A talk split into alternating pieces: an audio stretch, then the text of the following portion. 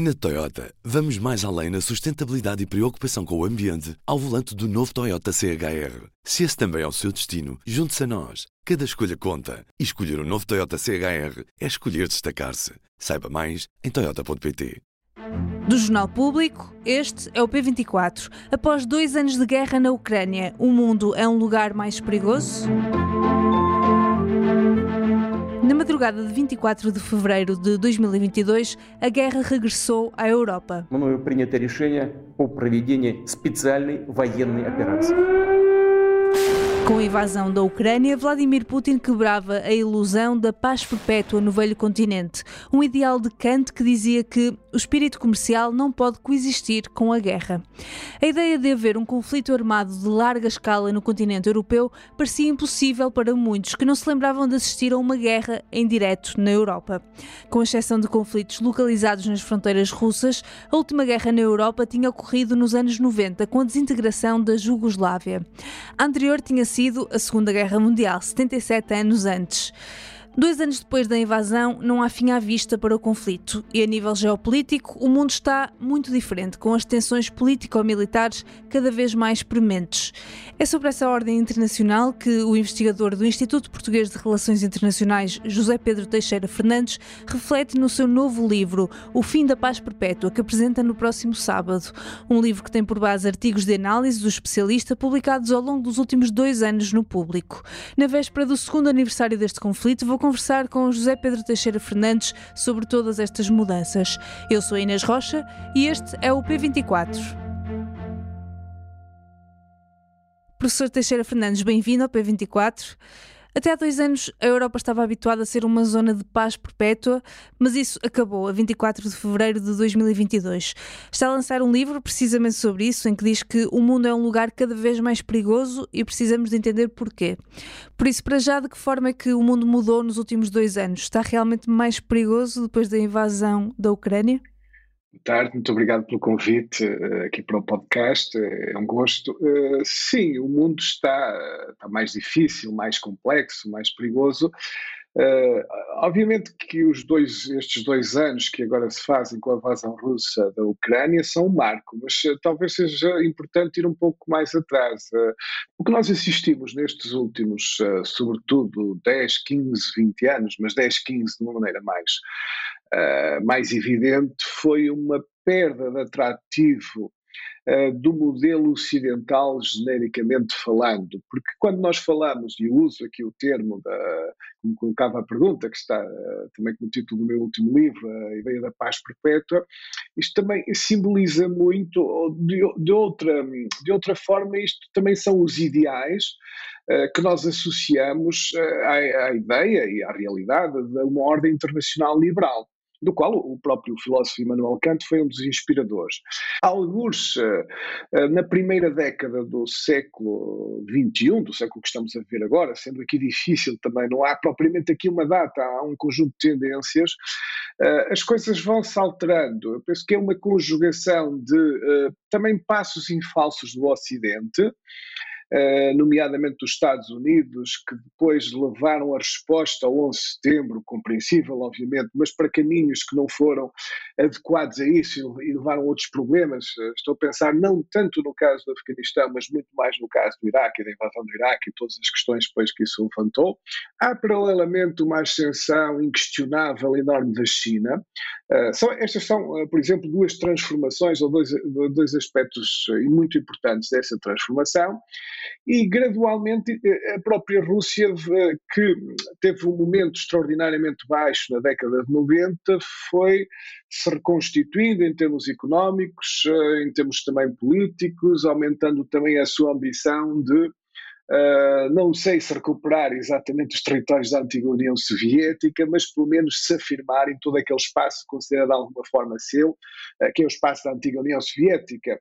Uh, mas a conjugação, eu penso que de alguns erros do Ocidente, em particular dos Estados Unidos, pela sua importância no mundo ocidental, com também aproveitamentos dessas circunstâncias para outras potências, aqui vem o caso da Rússia, e com a ascensão da China, que é um facto maior tudo isto, embora não tenha ligação direta aqui com a guerra da Ucrânia, mas indiretamente é, é, é uma questão maior sempre, Tudo isto transformou muito o mundo e tornou os ideais liberais, os ideais da paz perpétua, aquelas ideias, eh, paz perpétua pelo menos naquele sentido da ordem internacional liberal. Não quer dizer que não possa haver outras formas, eh, este aspecto também é importante deixar claro, não quer dizer que não possa haver outras formas de conseguir paz, pelo menos no sentido da ausência de guerras, o que há. Uh, certamente há. Agora, aquela ideia de transformar o mundo, não só em termos de paz, mas pelo comércio internacional, pelo direito internacional, pela primazia de instituições uh, que, no fundo, são muito expressão da visão do mundo do Ocidente, como são as instituições, o FMI, o Banco Mundial, uh, originalmente eram as Nações Unidas, hoje nem tanto, a União Europeia no outro plano, o G7. o peso relativo disto estava gradualmente já, digamos, a diminuir um pouco, Uh, isto foi explorado aqui também provavelmente pela Rússia como uma oportunidade de eventualmente de ganhar terreno no meio destas transformações todas e explorado naturalmente da pior maneira, da mais violenta um, e da mais agressiva. Portanto, se a invasão russa da Ucrânia é indiscutivelmente um marco, até pelo choque que provocou na Europa, pela impossibilidade que nós tínhamos, como referiu, mentalmente, de, de uma guerra, pelo menos uma guerra daquela dimensão na Europa, achávamos uma coisa completamente do passado. Aí é um marco indiscutível, uh, mas uh, não me parece também ao mesmo tempo que altere substancialmente o que já estava em curso, acelerará provavelmente tendências que já estavam em curso. Uh, nós temos aqui uma situação também interessante e paradoxal. Por um lado, assistimos a um momento muito forte de coesão do Ocidente como resposta à invasão da Ucrânia, que muito provavelmente surpreendeu a Rússia. Eh, quer pela terminação da resposta política, quer pelas sanções económicas, quer pelo apoio financeiro, quer mesmo pelo envio de equipamento militar, independentemente de discutir se não poderia ter sido mais e esse tipo de coisas. Eh, isso, indiscutivelmente, foi um, um momento forte politicamente do Ocidente. Mas uh, isto não deve fazer perder de vista que as tendências que estávamos a falar continuam, não, são, não foram alteradas por isso na sua substância, e que todo, todo, toda esta demonstração de força do Ocidente gera reações, ou seja, gera reações na Rússia, naturalmente, procurou encontrar alternativas, desde a Coreia do Norte, o Irão, de maneira mais dissimulada com a China e outros Estados, mas também muitos Estados que já não estavam particularmente satisfeitos com o modelo ocidental, com esta ideia de ordem internacional liberal, inspirada na tal maneira kantiana, porque viam no fundo como instrumentos de organizar o mundo e de perpetuar a supremacia do Ocidente, encontram aqui também um incentivo para acelerar mudança, uh, no sentido de criar instituições alternativas, como vemos, por exemplo, com a tentativa da China e dos países dos BRICS criar bancos que competem, por exemplo, com as instituições de Bretton Woods, uh, tentar também diminuir o mais possível a supremacia norte-americana financeira, tarefa difícil, mas que se percebe também, tentando retirá-la do comércio, não haver pagamentos em dólares, acelerando alguns alinhamentos políticos de conveniência, entre a Rússia, a China, a Rússia e o Irão. Uh, portanto, há aqui também um processo de contra-reação que gerou esta coesão do Ocidente e esta resposta também firma à guerra da Rússia, acaba por, por ser um efeito, vá lá, colateral disto, também acelerar tendências que eu julgo que no médio e longo prazo uh, funcionarão contra o Ocidente. Uh, e este é o segundo lado que me preocupa, efetivamente, porque penso que acelera engrenagens de desgaste do mundo ocidental que acabariam por ocorrer, uh, porque os outros países são mais populosos, estão-se a desenvolver, as economias também se estão a tornar mais importantes, mas se calhar isto funciona como um acelerador dessas tendências e aí não vejo motivos de muito otimismo. Pedi-lhe então um exercício de futurologia que é como é que vê a Europa então nos próximos dois anos, tendo em conta estas tendências que estão a acontecer um pouco por todo o mundo? Bom, a Europa, a primeira questão que todos nós europeus nos interrogamos, e dado o grau de dependência estratégica, entenda-se, militar eh, dos europeus eh, da União Europeia, mas da NATO em geral, dos Estados Unidos, é quem será o próximo presidente dos Estados Unidos. Não é? Eh, essa interrogação que vai até novembro deste ano seguramente está na mente de toda a gente e vai ocupar imensas discussões públicas. E naturalmente que não será a mesma coisa se o presidente for Joe Biden, um democrata, indica que, se, que, o candidato será Joe Biden, no Partido Democrata, só para uh, simplificarmos a questão, ou Donald Trump, um republicano com ideias similares ou parecidas, mesmo com outro estilo com Donald Trump. Uh, o segundo aspecto é a própria Europa vai ter aqui também um ano de um, vai ter que digerir algumas tendências populistas nestas eleições ao Parlamento Europeu, bom, embora não tenham o mesmo impacto no, no plano que estamos aqui a falar. Agora, o ponto que eu vejo mais crítico para a Europa nestes dois anos é, primeiro lugar, a Europa fez aqui promessas à Ucrânia, de, por ano de adesão. Até agora, essas promessas, eh, digamos, estamos na parte mais fácil, foi aceitar o país como candidato, uh, oficialmente permitir a abertura de negociações, esse tipo de coisas. Mas, se o processo for para avançar e avançar a sério, isto vai começar a ter impacto na União Europeia, que vai começar a, a ter que adotar determinadas medidas, assumir determinado tipo de compromissos, mesmo estando ainda em fase de negociações. E aqui vem a, a primeira questão é Está a União Europeia efetivamente preparada, para além de toda esta retórica simpática que tem tido sobre a Ucrânia, uh, para a Ucrânia, para absorver seriamente e integrar um país com todos os problemas que tem a Ucrânia, com fronteiras que ainda não sabemos exatamente como vão ficar por causa deste conflito, com imensidão de necessidades financeiras durante muitos tempos. Está a Europa, tem um plano, uh, é capaz de o montar neste espaço de tempo? O que eu posso dizer é que vai, não sei se a Europa vai fazer ou não, desejável é que o faça, uh, terá eventualmente tempo para o fazer, mas vão, vão ser um conjunto de decisões difíceis.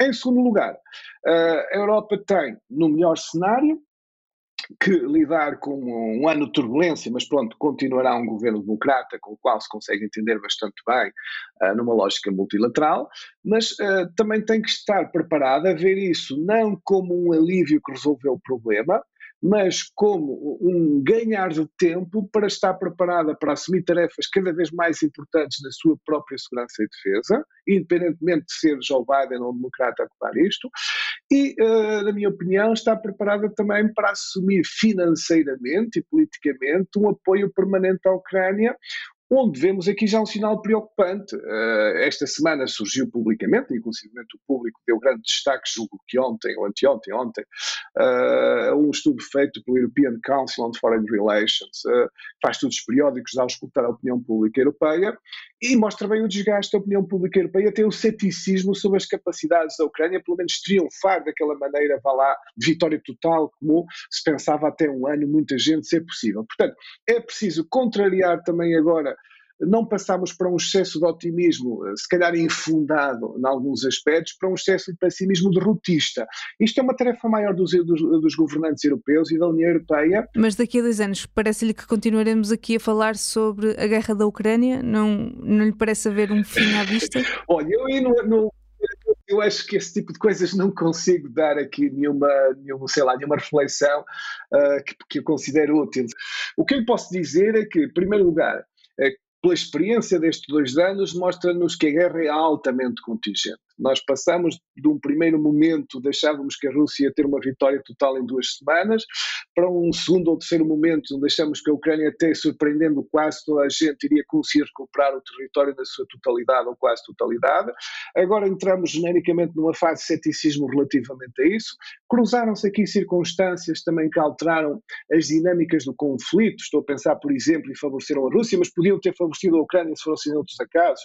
Estou a pensar, por exemplo, no caso do Prigogine Prigogine, aqui em, em, junho deste ano nós discutíamos se isto não era o início do fim de Vladimir Putin com aquela marcha sobre Moscou, depois foi parada uh, já de uma maneira um pouco até crítica, mas se não teria deixado a semente da revolta.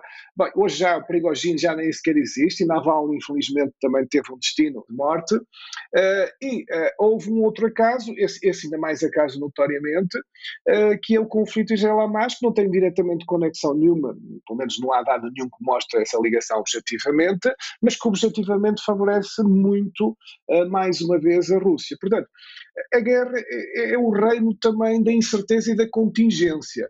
O que podemos dizer nesta altura é que, de facto, as tendências não apontam com facilidade, diria que apontam para um enorme grau de dificuldade a Ucrânia conseguir aquele objetivo maximalista. Agora, eu considero, e devo dizer também que me parece que é importante sublinhar isto, o que a Ucrânia já conseguiu até agora, se nós vemos isto friamente e equilibradamente, em toda a dificuldade que a Ucrânia teve, como começou o conflito, já é uma grande vitória. Não significa que a Ucrânia não tenha todo o direito, toda a legitimidade de recuperar o seu território. Mas aqui uma coisa é o ideal, uma coisa é o direito internacional, outra coisa é o possível politicamente. É? Mas parece-me que talvez vamos entrar em anos ou num período onde é preciso ser pragmático e adequar o discurso à realidade militar no terreno. Professor Teixeira Fernandes, muito obrigada. Muito obrigado também, foi um gosto. Este fim de semana há congresso da CGTP que ficará marcado pela mudança de líder. Tiago Oliveira irá suceder a Isabel Camarinha. Leia tudo sobre o novo secretário-geral e sobre a importância da CGTP num contexto de erosão eleitoral do PCP na edição desta sexta-feira do Público. Neste episódio estive à conversa com José Pedro Teixeira Fernandes, professor e investigador nas áreas de Relações Internacionais e Estudos Europeus. A música do P24 é da Ana Marques Maia. Eu sou Inês Rocha. Tenham um bom dia e bom fim de semana.